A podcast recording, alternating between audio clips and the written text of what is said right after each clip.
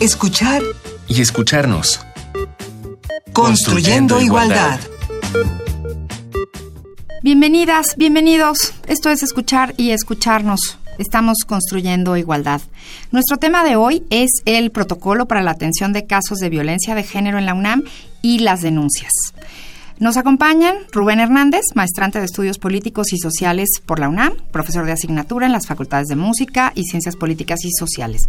Su trabajo académico se interesa por la vulnerabilidad de los individuos a la luz de las violencias y del cuidado de la salud. Actualmente encabeza la Secretaría de Igualdad de Género. Rubén. Hola María, un gusto estar acá. Gusto verte. Y está también con nosotros Carla Amosurrutia Nava. Ella es egresada de la Maestría en Lingüística Hispánica, es profesora en la licenciatura en Desarrollo y Gestión Interculturales. Además es responsable del programa de equidad de género del Centro de Programas Estudiantiles, todo ello en la Facultad de Filosofía y Letras de la UNAM. Sus líneas de trabajo son estudios sociolingüísticos, lengua y cultura, lenguaje incluyente y feminismo, violencia de género, entre otros. Carla, bienvenida. Un gusto estar aquí, gracias Amalia. Gracias a ti. Y pues bueno, tenemos en la UNAM esta herramienta jurídica, el protocolo para la atención de casos de violencia de género. Pero de verdad la conocemos, hacemos uso, denunciamos, creemos que es muy importante retomarlo, lo tuvimos ya en otra temporada de escuchar y escucharnos, pero hay muchas cosas que comentar todavía. Para empezar, ¿qué les parece si escuchamos lo que dicen las y los universitarios que entrevistamos al respecto? Eh, sí sé que es el protocolo de atención en casos de violencia. sé de qué manera procede ni a quién te tienes que acercar, pero creo que es importante que haya más información en las escuelas para que cuando haya casos de acoso o de violencia, en todo caso, eh, puedas acercarte a alguien. Yo soy Yvonne, estudiante de Ciencias de la Comunicación en la Facultad de Ciencias Políticas y Sociales. Bueno, yo no sé y tampoco conozco las, las propuestas, pero me parece importante que pues se hagan este tipo de protocolos para poder enseñarle a las mujeres y en general a toda la población eh, universitaria cómo debe comportarse dentro del plantel y en general en todo y creo también que pues es desafortunado que tenga que enseñarse a la gente cómo comportarse y sobre todo a los hombres pero pues ante las crisis que hay sociales digamos y estas crisis de acoso y violencia de género que se han visto en los últimos años pues yo creo que es una medida importante. Si no es como que lo ideal si es pues una alternativa para tratar el, el problema. Soy Mauricio Rodríguez y estudio en la FESA Catlán Ay, no conozco el protocolo, pero supongo que las conductas que deben ser denunciadas son las de acoso, ¿no? Que te haces, que se te acerquen mucho, que te condicionen favores para una calificación, ese tipo de, de, conductas pienso que son las que deben ser denunciadas, pero no sé a dónde debemos acudir. Y soy estudiante de FESA Catlán. Hola, soy estudiante de la Facultad de Ciencias Políticas y Sociales. Sé que existe el protocolo de género. También sé cuáles son los casos que se deben de denunciar. Eh, no, tampoco conozco el protocolo. Supongo que igual son de acoso. No sé, en caso de los maestros, cuando compañeros, cuando te agreden físicamente o verbalmente. Pues ya soy estudiante de FES Aragón. Hola, soy un estudiante de la Facultad de Filosofía y Letras, estudio la carrera de Historia y bueno, últimamente eh, ha sonado más la situación del protocolo de género y la verdad no, no, no me ha adentrado tanto a informarme sobre este tema, pero me parece que es este más allá de importante, esencial para estos tiempos que, de inseguridad y de violencia que vivimos, principalmente pues hacia las mujeres. Este, bueno, yo sí, sí conozco los protocolos. Eh, soy Blanca López García, soy trabajadora de la UNAM y, por ejemplo, en el caso de acoso sexual o laboral, pues bueno, tenemos un área jurídica en todas las dependencias en la cual podemos acercarnos o también con nuestros jefes inmediatos para poder denunciar cualquier tipo de, pues, de abuso o de acoso. Hola, eh, mi nombre es Karen y tengo cierto conocimiento acerca del protocolo de seguridad de la UNAM y pues supongo que atiende casos en los que una persona se sienta agredida ya sea física o verbalmente. Soy estudiante de FES Aragón y bueno, creo que hace falta difundir este tipo de medidas dentro de la universidad. Bueno, pues algunos saben que existe, otras no saben que existe, algunos saben qué conductas denunciar, creo que eso más o menos, ¿no? Permeo en, en las entrevistas. ¿Saben, saben que hay conductas de violencia? Eso es importante.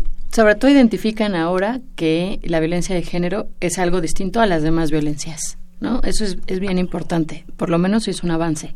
O sea, que identifiquen que no, no es una violencia más. Y yo creo que tiene que ver también con lo que se ha gestado en la universidad, ¿no? O sea, desde los movimientos estudiantiles, los movimientos de, los, de las feministas y también, pues, lo que la institución ha generado para prevenir y erradicar la violencia de género, ¿no? Y bueno, está la herramienta, pero lo importante sería hacer uso de ella. ¿no? Entonces, ¿cuál es la importancia de la denuncia? Muy bien, Amalia.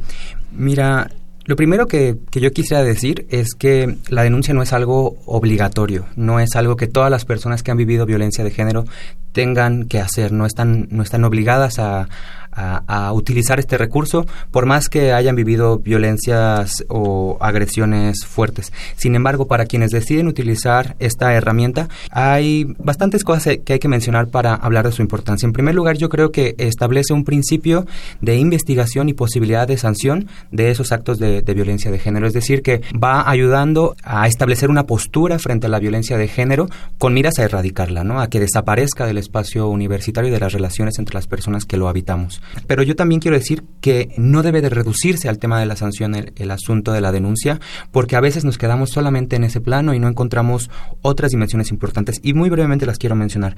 En primer lugar, yo pienso que debe ser una enseñanza para la persona agresora. O sea, no puede ser solamente un asunto de te castigo y no te explico ni por qué, y después seguimos con la vida como si nada. Debe ser una enseñanza que ayude a que esa persona entienda lo que hizo. En segundo lugar, ayuda a que se vaya desnaturalizando el tema de la violencia de género, los comportamientos asociados a la violencia por razones de género. En tercer lugar, tiene que ser una herramienta que oriente o ayude a reparar el daño producido. O sea, no nada más tiene que ser una sanción dirigida a la persona que agredió, sino también que ayude a que la persona que lo vivió pueda restaurar su vida, pueda continuar su vida, no como si no hubiera pasado, porque eso es difícil que desaparezca, pero sí eh, reintegrándose a su vida, sobre todo no cargando ella o él o, la persona de que se trate, pues con la culpa de lo que ocurrió. Y también tiene otras dos, otras dos funciones que para mí son importantes. Una es que ayuda a la universidad a darse cuenta de la magnitud del problema, porque si no se denuncia, la universidad no sabe. No hay, claro, no. datos. Y por último, también creo que hay otra cosa muy importante y es que ayuda a sentar precedentes en, en, personas que reinciden. Porque hay personas que, por ejemplo, no han cometido actos de violencia de género que se consideran graves, pero sí repetidamente actos de violencia de género, digamos, como agresiones verbales o por el estilo. Y si reinciden, pues ayudan a establecer pues un expediente sobre las ¿Y personas. ¿Qué pasa en la comunidad? Creo que también es algo importante, ¿verdad? Para la comunidad donde esto sucede, no solo las dos personas involucradas, o sea, también es una, una claro. enseñanza, ¿no? Sí, tendría que ser una herramienta para toda Tiene la que ser comunidad. una herramienta para toda la comunidad. Hay dos procedimientos importantes en el protocolo. El procedimiento formal, que es el jurídico, que es la investigación, dependiendo de cuál sea el presunto agresor, si es administrativo, si es docente o estudiante, pero también está el procedimiento alternativo, que la verdad es que a mí me parece que es una muy buena herramienta justo para poder retejer el tejido comunitario que se fractura a través de la violencia de género. Porque claramente la violencia de género no es un no es como robarse algo, ¿no? No daña de manera rápida al, a la persona como si fuera nada más arrebatarle algo, sino que fractura seguridad, su confianza, si hay una consecuencia hacia la persona víctima, pero también hacia la comunidad, porque la comunidad está en relación constante. Entonces, este procedimiento alternativo puede ayudar muchísimo a tratar de buscar las estrategias para retejer ese tejido. Esa es una, una potencial herramienta que tendría que, que la comunidad también conocer. Claro. ¿Y qué actitudes o conductas son las que habría que denunciar? Sí, fíjense que para mí el protocolo de atención y seguimiento de los casos de violencia de género es más bien un protocolo de atención de casos de discriminación por razones de género. Digamos, está muy ceñido a un marco normativo internacional como el de la CEDAW, que es esta, esta conferencia importante para erradicar todas las formas de discriminación contra las mujeres, aunque en nuestro caso es de la discriminación por razones de género porque incluye a población sexo diversa y también a varones, que hay casos en los que han sufrido violencia de género. Y dentro de estas razones por... Eso quisiera hacer nada más claro. una pausa. Este no es un protocolo para mujeres. No, por supuesto que no lo es. Es muy importante es aclarar. un instrumento para atender violencia sustentada en el género, la condición claro. sexogenérica de las personas. Así y de hecho hay casos denunciados por varones que también han sufrido uh -huh. eh, agresiones eh, sexuales graves y eso eh, es importante. Y bueno, eh, las actitudes o las, las, conductas que se pueden sancionar son todas las que tengan un perfil discriminatorio, ya sea verbal, ya sea físico, ya sea sexual, psicológico. psicológico. Sí, sí, todos los tipos de violencias. Lo que ¿Qué es serían importante, cuáles? Pues eh, Si Todos los que hacen están un- unos chistes sobre Sí, mi violencia persona, verbal. La violencia verbal es un tipo de violencia de género que tiene que ver con los chistes sexuales, ¿no? O con el hostigamiento verbal, que tiene que ver, por ejemplo, cuando un docente dice algún comentario sobre algún estudiante o algún estudiante. O sea, ese tipo de violencia verbal también está, pero también está la violencia psicológica. O sea, que yo de repente abuse como de mi, de mi poder para poder generar que la otra persona haga lo que yo quiera. O violencia física, que esa es la más clara. Y la violencia o la violencia sexual, ¿no? O sea, si alguien me invita a salir y yo no quiero y esto es reiterado y esto también limita mi, Claro. mi acción, ¿no? O, o mi trabajo en el grupo, en el, es Sí. otro tipo de, de violencia. de violencia. Ahora, hay dos cosas distintas, el acoso y el hostigamiento, que lo diferencia bien el protocolo. El acoso es cuando entre pares, entre estudiantes, cuando no hay un nivel ninguna jerarquía, se genera ese tipo de violencia. Pero el hostigamiento es cuando hay una diferencia jerárquica. Cuando hay un abuso de poder, sí, se, se transforma o se, se identifica como un tipo de violencia por abuso de poder. O sea, como lo que puede pasar con los profesores o profesoras con los estudiantes o con los directores y directoras. ¿no? También entre compañeros. Si somos Hay- entre compañeros, entre sí, compañeros, o sea, sí, no claro. solo son los profesores, porque es como el ejemplo más común, ¿no? Si el profesor acosó a la alumna, o sea, hay denuncias de este tipo, pero es también entre los pares. Sí. Claro. La, la clave aquí es que la persona que sufrió la agresión identifique claramente que lo que le pasó no era algo que deseaba. Esa es una, Es- una clave importantísima para poder entender lo genérico que puede tener la violencia de género. Aunque a veces digan, fue solamente un comentario, fue solamente un chiste. Sí, es pero lo no te que lo la pedí. persona, exacto, No quería la persona saber qué tan no grandes quería tengo los senos, no quería saber. Perfecto. Bueno, pues vamos a pasar ahora a nuestra propuesta musical. Esta vez, con el tema del protocolo para la atención de casos de violencia de género, queremos presentarles el tema filosofía feminista, interpretada por María Femse. Ella es una activista anarcofeminista, rapera, poeta y performer de Maldonado, Uruguay. Escuchemos. No me silbes, no me grites que vos no me conocés. Yo me visto pa' mí misma, no para que me acoses. Las calles también son nuestras. Como la noche camino sola porque quiero, no me invites a tu coche. No quiero miradas babosas, yo ya sé que soy hermosa. Vos decís que sos galán man, pero tú piropa cosas. Asquerosas las miradas, me siento insegura, no ande sola. Me dicen caminando por calles oscuras hoy. La verdad se prende como incienso hoy. Decidimos romper el silencio hoy. Hice la rebeldía en el romero. Filosofía feminista contra el acoso callejero hoy. La verdad se prende como incienso hoy. Decidimos romper el silencio hoy. Venció la rebeldía en el romero. Filosofía feminista contra el acoso callejero. Solo voy por la noche mirando las estrellas. He salido solamente para poder jugar con ellas. Llevo rato dando pasos y miradas me aprovechan. Me gritan zorra, puta mami. Se supone que así me hacen sentir bella. Señor piropiador, no cuenta que molesta. Que estás en manifiesta. Porque tu no se queda sin. Acabamos de escuchar Filosofía Feminista de María Fense. Hoy la verdad se prende como incienso, hoy decidimos romper el silencio. ¿no? Nos quedamos con romper el silencio en este programa hoy. Y estábamos hablando de los comentarios, los comentarios discriminatorios.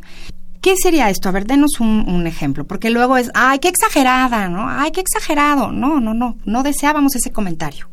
¿Cómo impactan esos comentarios y cómo son? Mira, yo te diría que hay que entender primero dos cosas. Si tratamos de mm, pensar o identificar a los comentarios como fenómenos aislados, ya estamos perdiendo mucho. Ya estamos subrepresentando el problema. Porque mm, los comentarios son fenómenos que sistemáticamente le ocurren a ciertas personas y hemos identificado que eso por lo general le pasa a las mujeres y a las personas sexodiversas. Es decir, que tal vez yo hago un comentario desagradable sobre el aspecto de una persona, pero lo que yo no sé es que a esa persona otras 20 personas durante el día o durante la semana o durante el mes o durante el año le van a hacer más y más comentarios. Y eso se vuelve un peso sistemático sobre la vida de, esa- de esas personas. Y se traduce en una forma de desigualdad respecto a cómo esa persona puede transitar el espacio público o respecto a cómo esa persona puede vivir en un espacio como el espacio académico, viviendo con ese tipo de, de comentarios que la van o lo van ciñendo a un espacio de desigualdad, es decir, un espacio donde aunque, aunque aquí hagamos matemáticas, aunque aquí hagamos filosofía, aunque aquí hagamos artes, yo te voy a tratar como una persona diferente porque yo soy la norma, yo soy el lugar desde donde, desde donde está el poder, y entonces yo te puedo referir, yo te puedo tratar como una persona sexuada, aunque aquí lo que hagamos sea producir conocimiento. Ese es el, es el, el asunto de los comentarios discriminatorios. Y pueden ser de muchos, de muchos tipos, pueden ser comentarios que incluso no vayan dirigidos a la persona. Imagínate que yo estoy en un grupo con hombres y mujeres y personas sexodiversas y hablo ofensivamente de las mujeres en general o, de las personas sexodivertas en general. Eso también es discriminatorio, porque está marcando como desigual, pero desigual inferior a ciertas poblaciones y, va marcando pautas respecto a cómo las personas pues pueden participar de forma igualitaria en el espacio. Por eso es importante tomar en cuenta a los comentarios discriminatorios como fenómenos de violencia de género. Porque además, con todo lo que ya dijo Rubén, que además concuerdo completamente, tiene que ver con llevar hacia esos, grupos o esas personas hacia un espacio de marginalidad justo de invisibilizarlas, como si no fuesen parte de la comunidad. O sea, esos son ellos, distintos, y porque son distintos no tienen por qué ser escuchados o no tenemos por qué tomarlos en cuenta.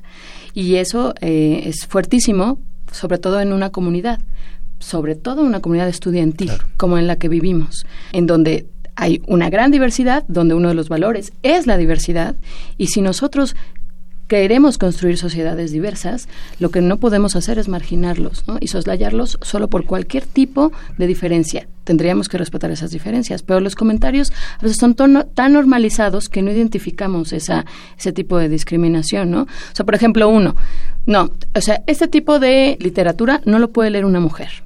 O este tipo de filosofía no lo puede entender una persona que ni siquiera sabe si es mujer o hombre.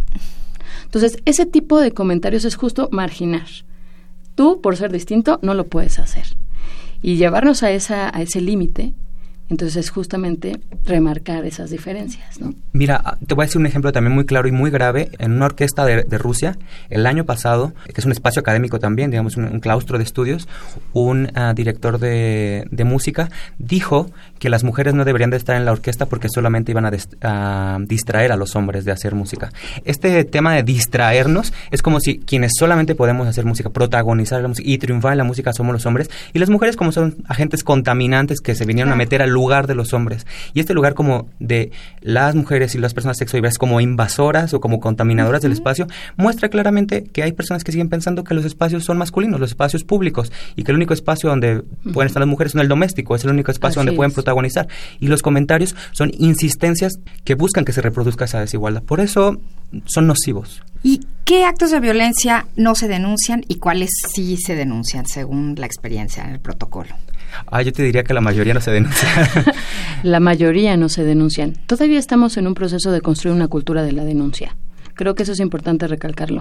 O sea, todavía las mujeres y personas de, diferencias sexogenéricas todavía no identifican que la denuncia es la posibilidad para poder visibilizar ese tipo de violencias. Entonces, hay violencias, por ejemplo, las verbales, que no se denuncian porque uno piensa que es normal, ¿no? Que, ay, o a lo mejor la interpreté mal, o a lo mejor no fue para mí, o a lo mejor, pues, se le pasó el comentario, ¿no? La normalizamos y tratamos de justificar ese tipo de violencias. Las que más se denuncian son las violencias físicas, porque son las visibles, porque son las que se pueden ver, ¿no? Son mucho más identificables y porque causan un daño mucho más claro. Pero la violencia psicológica, por ejemplo, tampoco se denuncia. Sí entre los noviazgos, por ejemplo. O sea, cuando hay una relación de noviazgo, es mucho más fácil invisibilizar la violencia porque tiene que ver con una relación íntima. Son ellos, Que son ellos, su es su relación. Un conflicto. ¿no? Un conflicto que se puede resolver, que puede a lo mejor cambiar o modificar la persona y que no necesariamente es un tipo de violencia. Y ahora solo puede denunciar la persona que recibe violencia o alguien más puede hacer una denuncia. No, el protocolo completamente establece que una persona que atestiguó o que se enteró de un caso de violencia de género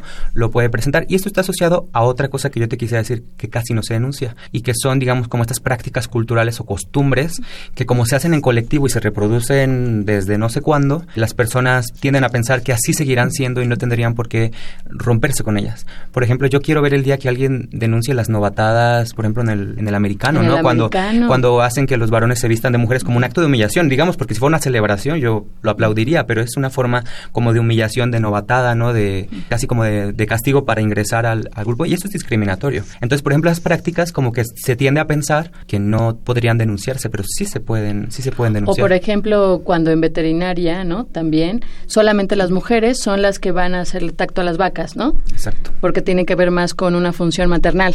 Y los hombres, no, los hombres son los que tienen que llevar a las vacas a arar. O sea, ese tipo de funciones que siguen reproduciendo los roles de género. Pues llegó el momento de las sugerencias del día. Esta vez les tenemos una película y un documental para saber más del tema, pero también pongan atención porque tenemos la información para saber más del protocolo, dónde denunciar y dónde encontrar más información sobre el protocolo para la atención de casos de violencia de género en la UNAM. Si quieres conocer más sobre este tema, te invitamos a ver la película The Haunting Ground, que cuenta sobre violaciones sexuales en campus de universidades de los Estados Unidos. O puedes consultar el documental We Are Not Asking Men for Our Rights, We Are Taking Them, o lo que es igual, No estamos pidiéndole a los hombres nuestros derechos, los estamos tomando, de la directora Mary Dorr. Puedes consultar la versión amigable del Protocolo para la Atención de Casos de Violencia de Género en el sitio igualdaddegénero.unam.mx.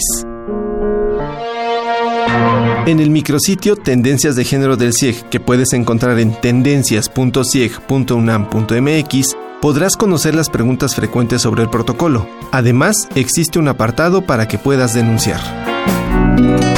Recuerda, si eres testigo o sufres conductas de violencia de género, no te quedes callado. La denuncia es importante, ya que al visibilizarlas, las desnaturalizas.